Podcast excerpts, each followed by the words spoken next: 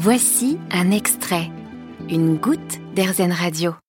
Nous sommes aujourd'hui avec Valentina Bressan, qui est créatrice de projets pour la transition écologique et qui a eu en charge au sein de l'Opéra de Paris, qui a eu en charge la proposition d'action et la mise en œuvre de premières actions pour cette transition écologique. Valentina nous partage les premières actions à mettre en œuvre pour contribuer à cette transition écologique dans ce contexte très précis de la culture. Considérer déjà tout la politique d'achat, comprendre en fait qu'est-ce que nous achetons.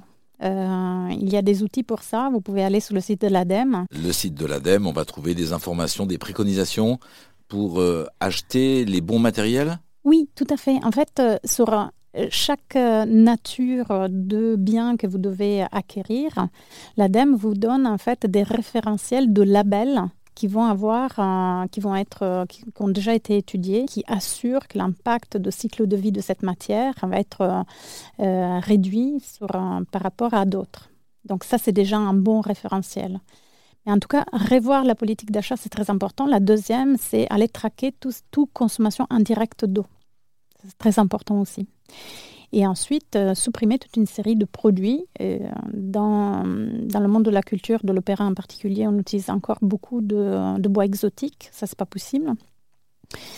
Dans les, euh, dans les costumes, on peut avoir tendance malheureusement à se rapprocher de la fast fashion parce que c'est simple et c'est peu cher.